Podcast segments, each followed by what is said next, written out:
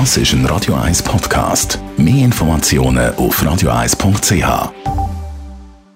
Espresso, Latte Macchiato oder lieber ein Cappuccino? Es ist Zeit für die Radio 1 Kaffeepause mit der Serafina Loginbühl. Präsentiert von der Kaffeezentrale. Kaffee für Gourmets. Man im Handel kauft, dann kommen die ja logischerweise in einer Verpackung. Und darauf wollen wir jetzt heute ein bisschen genauer schauen. Serafina, was muss eigentlich von Gesetzes wegen alles auf einer Kaffeeetikette? Also es muss mindestens der Inhalt äh, von der Verpackung stehen, also dass wir Kaffee drin haben, dann das Mindesthaltbarkeitsdatum, äh, die Adresse und der Name von der Firma und wie viel denn da drin ist, also das Nettogewicht vom Also das ist das, was man muss, aber du als Kaffeeexpertin erwartest natürlich noch ein bisschen mehr. Also ich würde gerne wissen, was wir für eine Kaffeesorte drin haben und das sollte über Arabica und Robusta darüber ausgehen. Also da kann Gatura, Gatimor, Gatuai, äh, ganz viele verschiedene Kaffeesorten und da würde ich schon gerne wissen, was drin ist dann würde ich auch gerne wissen, woher der Kaffee herkommt, also aus welchem Land, aus der Region und wenn möglich auch die Farm. Ich trinke gerne Single Origins, also Kaffee von einer Farm.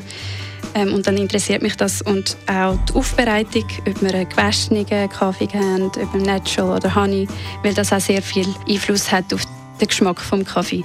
Was auch interessiert, ist die Zubereitung, ähm, für wo, was sich der Kaffee eignet. Also ob wir eher einen Kaffee haben, der sich für einen Filterkaffee eignet oder für eine Siebträgermaschine. Und wenn das alles auf der Etikette draufsteht, dann kann man davon ausgehen, es ist ein richtig guter Kaffee.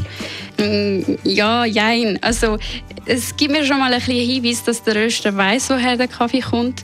Ähm, Qualität schlussendlich kann ich dann nicht unbedingt von, von dem Etikett ablesen, aber es gibt schon mal einen Eindruck, wie der Kaffee schmecken könnte und in welche Richtung dass es geht. Und oft sieht man halt auch noch das Geschmacksprofil, ob es eher ein fruchtiger, süßer oder ähm, schockiger, nussiger Kaffee ist. Und so kann man auch schon ein bisschen herausfinden, was man gerne hat. Die Radio 1 Kaffeepause, jeden Mittwoch nach der halben Zehn, ist präsentiert worden von der Kaffeezentrale. Kaffee für Gourmets. www.kaffeezentrale.ch